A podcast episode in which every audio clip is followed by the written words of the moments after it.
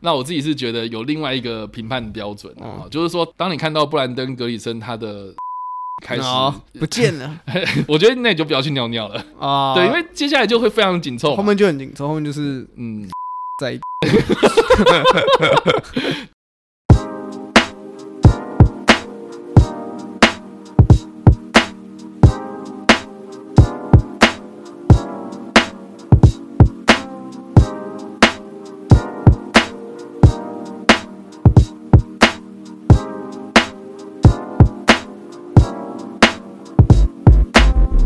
好，欢迎来到叉叉 Y 跟你看电影，让看电影更跟。我是叉叉，我们现场还有 Jericho，是的，看我们然组合知道说我们的跟你评电影的组合又回来啦。今天我们要来评论的电影是伊尼舍林的女妖。好了，我觉得这个片名念久了，好像还蛮顺的。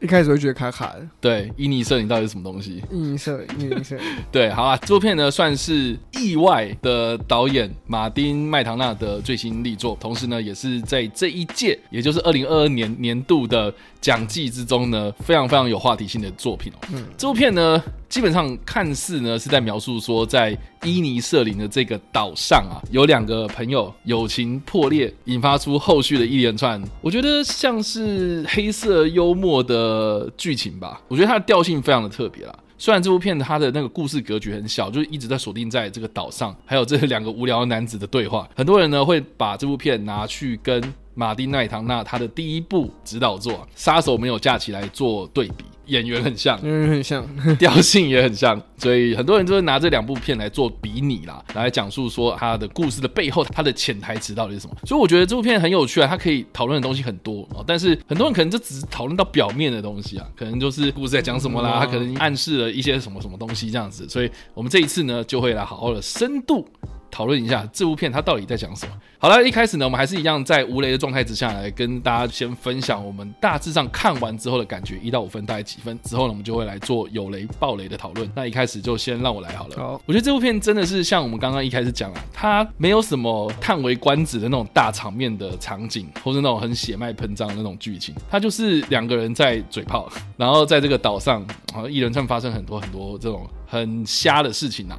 如果你真的是非常非常不习惯这种比较安静、比较缓和的那种节奏的朋友们，可能应该会看到睡着了。我自己这样觉得，应该还好啦。它片长就两个小时，两个小时对一般。现在蛮多观众来讲的话，可能哦，确实不然没有到慢，只是因为它比较琐碎一点。我觉得比较安静啊，而且又是大量对白嘛，所以其实你就是要听两个人啊，甚至是几个人在那边互相聊天这样子，很日常、很琐碎的一些事情这样子。所以我觉得很多人可能只是看到表面说，就是两个朋友然后决裂的嘛，但是因为。这部片它的故事背景其实是设定在爱尔兰内战的尾声，在爱尔兰本岛的外面呢，有一个虚构的小岛叫做伊尼舍林岛嘛。我觉得这个应该不难解释吧，就是说它其实就是在暗示着爱尔兰内战的一些过去的历史嘛。那当然，我自己看了之后，我觉得我比较有感触的是说，因为在片中这次呢，也是入围奥斯卡最佳男配角的布兰顿·格里森嘛。这个人呢，他其实是一个艺术家、创作者啦，一个民谣音乐的音乐家嘛。他就是在创作这个音乐的过程之中呢，可能对于他的朋友有一些体悟了哈，所以就是有一些比较负面的影响这样子，对，都导致了这两个人呢，呃，就是哎，关系上面出现一些微妙的变化。我自己是觉得我看到的是另外一层。蛮有趣的一个心境啊，哦，就是创作者在创作的过程之中呢，可能会经历过一些很痛苦的挣扎，然后呢，这个痛苦的挣扎的过程之中呢，他其实并不太希望是有旁边的人去干扰他。纵使呢是你的亲朋好友，这些你身边很要好的人，所以如果你同样是一个创作者，你同样也是一个靠脑袋艺术创作的一些专业人士的话了，我觉得看的应该也蛮有感触的哈。所以整部片呢，我自己是觉得它的调性真的是非常的特别，你很难去分类这部片它到底是什么样的类型的。你要说它是喜剧吗？还是说它是剧情呢？还是说它是什么惊悚类型的电影？我觉得。很难帮他分门别类了啊！我觉得如果你好好的去回顾马丁麦唐纳这个导演他过去的作品，我觉得他有很多表面上以外，他藏在故事背后，我觉得更深层的一些意义。这样，所以如果一到五分来看这部片的话，好难评分哦。我觉得是要用不同的心态啦，就是看你要用什么样的心态去看这部片，然后你要调整好你的这个观影的态度、哦，你不要想象说它是一个很有娱乐性的电影啊，什么科林法洛啊，过去有很多那种哎拍过很多那种娱乐大片嘛，对不对？然后那个布兰登格里森，哎，其实他也在很多那种大片之中也可以看到，你可以看到很多这些演员过去的一些娱乐性比较高的作品哦，但在这部片里面，哎，反而就比较沉静一点。所以如果一到五分的话，我自己个人会给到四分或四点五。哦，那蛮高的。非常非常高。我觉得很高的原因是因为我好像看到了某一个立足点。当你站在一个比较稳定的一个切入点去切入这个故事的时候，你就会越看越津津有味，这样。哦，所以我觉得这方面呢，我们等一下在爆雷的时候可以来好好讨论。这样啊，所以以上的这个就是我个人的分享。那换 Jericho，好，这其实就是这部作品一开始在台湾上映之前啊，嗯就是就已经在国外的什么评价都很好，而且入围非常多奖季嘛，也被誉为那呼声很高的作品。嗯哼，那实际看完之后，我会觉得它确实是一个蛮全面性的作品。你要说它有议题，它有议题；然后你要说它有卡斯，它有卡斯；你要说它有故事深度嘛，共鸣性那些也都有。所以我觉得整体来说，它确实是一个蛮全面的一个作品。但是我看完之后，反而比较出我意料的是，它有点太过平均了。平均，对，就是它不，它没有一个任何一个点说特别的说，比方说我看这部作品，它的议题很赞，嗯哼，或者它的卡斯非常的突出，或是演技哪些表现非常突出，他是每个都非常平均。嗯，然后再加上我们刚刚说的这部作品，他就在讲一段友情嗯的发展的过程嘛，嗯嗯所以等于说故事来说又比较日常一点，他处理的方式也没有到太过于那种戏剧化等等的，所以很多人在看的时候，我相信很多人会觉得说，哎，好像找不到一个亮点。嗯哼哼，应该说，我觉得他很好看，可是我好像找不到一个我特别喜欢的那个点。嗯那我觉得我自己就比较像是这个这样这样类型的人啊。啊，所以你找不到哦。对啊，你看完之后你还是找不到我我找不到啊，啊？我大概知道你的评分了。没有，该怎么说？就是呃，像刚才我讲那个创作者这个、呃呃是这个这个角度去切入，确实是一个蛮蛮有趣的一个角度。然后我在看的时候，我也觉得哦，他选择用这个东西来作为一个嗯媒介，或者作为这个所谓的引发引发这个事件的这个引发点的话，我觉得还不错。然后因为确实是一个蛮可以引起共鸣的东西，可是，在电影里面，我自己觉得他在这上面后来没有运用的太多。嗯他比较像是、哦，我跟你讲，这是我的理由，那就这样，我也没有要很深刻去跟你解释说这个来龙去脉是怎么一回事，我只是跟你说，这是我想，这是他的那个理由而已。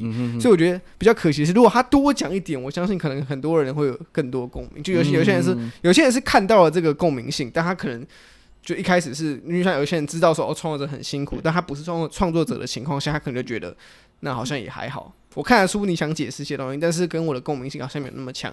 那如果他多做一些解释，或是多去为这些角色设计一些，比方说到底是什么什么样的一个原因点去触发这个剧情的发展的话，我相信可能更多人会有更多的共鸣性。所以你是在意他的动机，不，我应该说我会觉得说他选了一个我觉得还蛮有趣的动机，但是他后面没有把这个动机完整的，就是顺着这个东西继续走下去。，OK，他比较像是哦，我给你一个解释而已，啊，而，不是他这个我们，而不是应该说他可他想探讨的是，好，今天这个人他因为这个动机，所以他变成这样了。后面剧情比较多的剧情是发展在好，他已经变成这样之后，这关系会变得怎么样？是但是可能更多人比较想要看到的是是。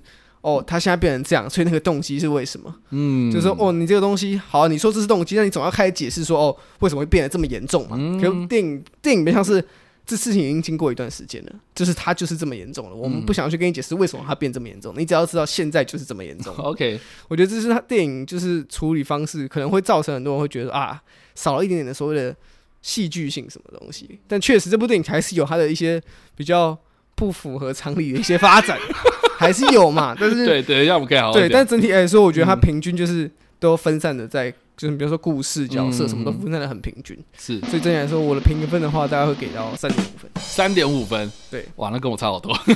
这差那么零点五到一颗啊。好啦，以上的这个就是我们在无雷部分所做的分享了。那接下来呢，我们就会讨论到剧情，也就是会爆雷，所以还没有看过的朋友们，请你们斟酌。我觉得可以从我刚刚所说的这个动机开始讲，嗯对，因为我自己个人看到的是所谓的创作者的创作的过程是一个痛苦的挣扎的过程啊，所以我个人非常的有感触啊。因为像比如说，好，我们在剪片，我们在拍片，我们在想一些脚本、剧本，要写文章啊，它需要灵感嘛，对不对？在灵感创作的过程之中呢，你很怕那个灵感突然一下啊就不见了这样子，所以你会很焦虑。那要不然就是说啊，你在平常的生活之中，你想到一个啊，等一下我要好好的去弄，所以你就可能其他的东西会摆一边，然后就会分心这样子。你会因为创作者，我觉得在创作的过程之中呢，你会一心一意的把创作这个东西摆在第一位。所以比如说朋友约你吃饭啊，亲朋好友啊，你要顾小孩啊，爸妈啦，你旁边的人啊，遇周遭遇到什么什么的事情，你都会变得没有灵魂，你会把心思放在创作的身上了这样子。我觉得观众可能一开始就会像克林法洛这个衰咖一样啊，就是哎。傻小莫名其妙，这样的不知道到底发生什么事情呢？可是他在不知道的状况之下呢，做了一个非常致命的事情，就是说我想要知道原因呐。嗯，可是你知道，就是我觉得创作者啦，哈，就是在创作的过程中，他没有理由啊，他就是想要创作啊，所以那是一个非常不理性，我们可以说比较感性的一面的那个过程，然后，所以你要用理性的方式去解答感性面的那种。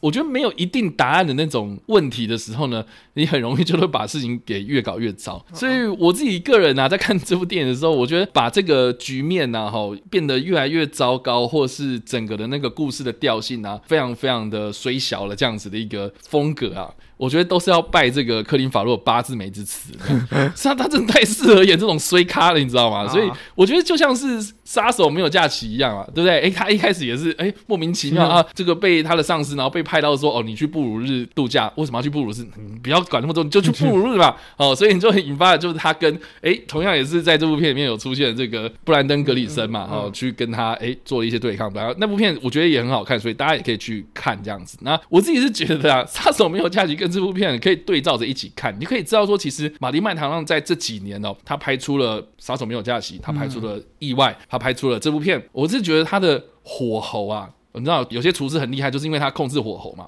就是我觉得他控制火候的那个力道啊，我觉得越来越精准，你知道吗？就是杀手没有假期，他很疯狂，他疯疯癫癫的那个背后，其实带有着一个你知道故事的那种核心价值嘛。那我觉得伊宁圣女的女妖，她把这个核心价值就藏得非常非常的深哦。表面上呢，看起来是一个友情的破裂哦，可是实际上呢，我觉得它牵扯到的是，我觉得你可能要有这种非常雄厚的历史背景知识，还有呢，就是你要去体会创作者的那种心情，这样子。我觉得这个是第一个啦。然后第二个就是说呢，这部片它很明显，我们刚刚其实有提到嘛，它故事的时间是设定。在爱尔兰内战，那爱尔兰内战是。发生在什么时候？其实，在一九二二年到一九二三年，就是这一年之间，就是爱尔兰发生了这个非常激烈的内战。那为什么会有内战？很重要的一个原因，其实要回溯到就是英爱协约啦。那这个英爱协约是什么呢？我们现在讲 H N N 的这样历史，就是英国跟爱尔兰他们两个其实原本同属一个国家嘛。那可是爱尔兰他们要闹独立，这样，所以呢，就是引发了这个爱尔兰的独立运动啊。那简单来说啦，就是爱尔兰的独立运动到后来最最最最后的跟英国的协议呢，就是所谓的英爱协议。那这个英爱协议呢，后续呢，被视为是引发了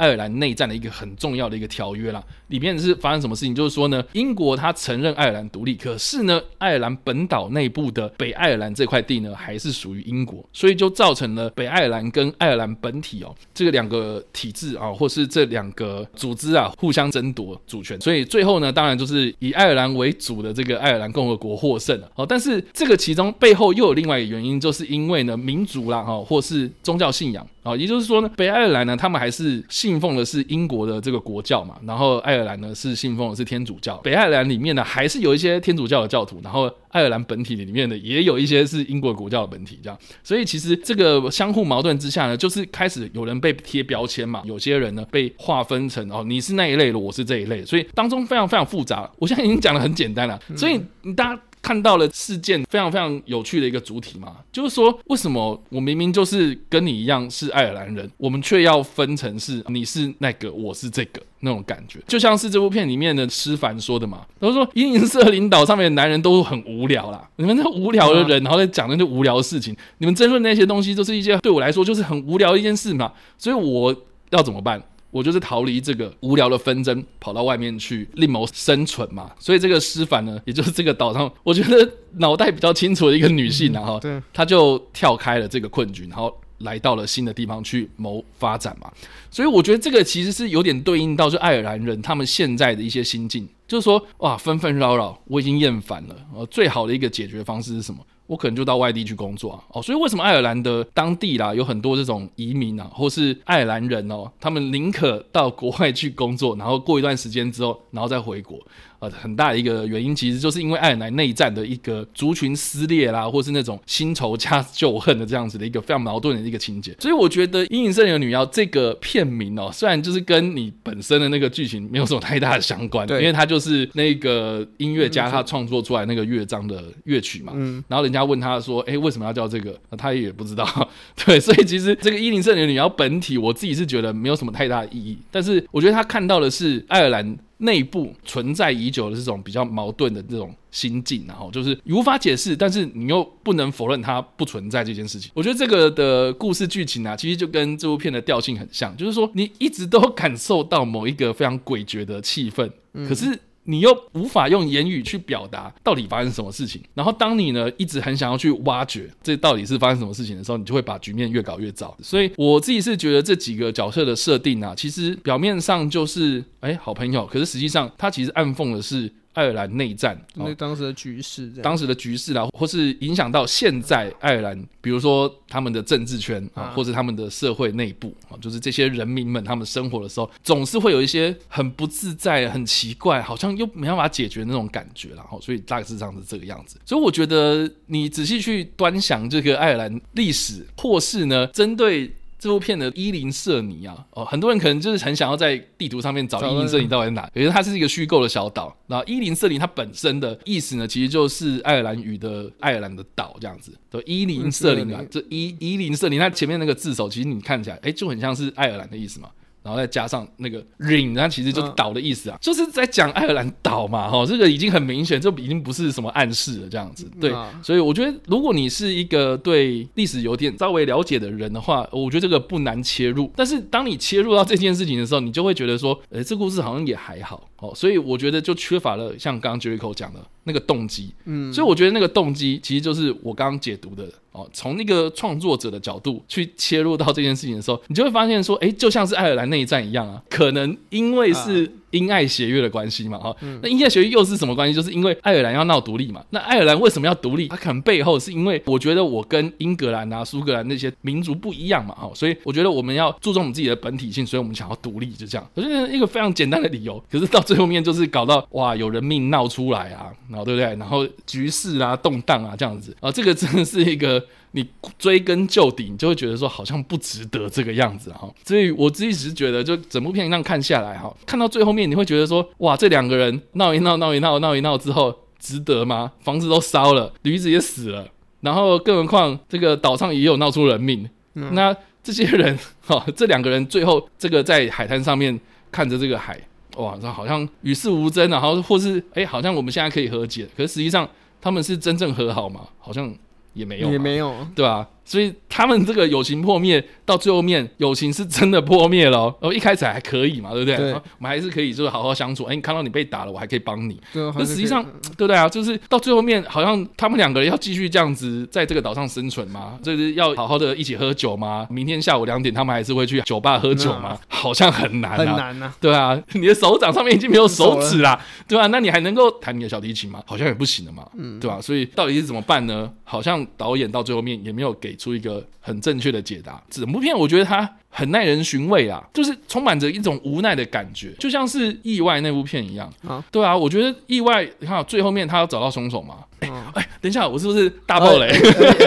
但是，但是，对不对？就是最后面他一定没有一个很明确的一个解答，所以我自己是觉得啊，马丁麦唐纳这个导演的作品的特色好像就是这个样子，就是他看到了世间的某一些地方存在着一些冲突，点出来之后呢，透过这种比较。隐晦的方式，这种比较潜台词的方式来告诉你，就是说，哦，这个事件就是这个样子，这么残酷，可是我们好像都没办法解决。那有什么办法解决呢？就是放下啊，和解啊，好像听起来很简单啦，啊，你要放下啦，你要怎样怎样，可是实际上很难啦。啊，经历过这么多事情，房子可以再重新盖。啊，驴子可以再重新找。那之前的那些东西怎么算？好像很难算的啦。我自己个人的对这部片的解读大致上是这个样子啦。至于呢，这部片它能不能顺利的获得影帝跟男配角两个人，我自己是觉得有点难啦。请看我们另外一个评电影。对我，我我觉得影帝可能比较困难，那男配角或许还有一点。我觉得男配角蛮有机会的，机会性高，毕竟他们有两个人。对，而且我们刚刚都没有讲到，哎，其实这部片里面有另外一个我觉得蛮亮眼的男配角，就是贝瑞科根嘛。那贝瑞科根他在这部片子里面，我觉得他又演出了另外一个自己，哎，对吧？他之前的那些角色，我觉得哇塞。这个跟这部片里面真的完全不一样，完全不一样哎，我很惊人哎，老实说，所以你要说你要看克林法洛，那你要看布兰登格里森，嗯，我觉得还不如就是你抱着看哎贝瑞科根的演技去看，我觉得很精彩这样子。对，贝瑞科根这一次算是也是，虽然他的戏份没有到那么多了，嗯，但是就是有一个画龙点睛的效果。对，但是他算是整部电影，如果大家觉得比较沉闷一点，他算是比较带来娱乐的那一个人了。大多数的时间，嗯，然后我我自己是觉得这部作品，它就我刚刚讲，它其实还是一个蛮值得去看的作品，嗯，因为毕竟大家可能都看腻这种爱情人吵架啊，分分合合，现在改成一个友情版本，我真的很少电影会把这个主题 focus 在一对友情，嗯哼，然后还是男生两个男生之间的友情，然后突然这样破灭，然后讲述呃两个人之间的关系是如何修复等等，我觉得这个主题确实是很少见的。然后其实一开始在看的时候，我会觉得片长两个小时，其实有一点拉太长。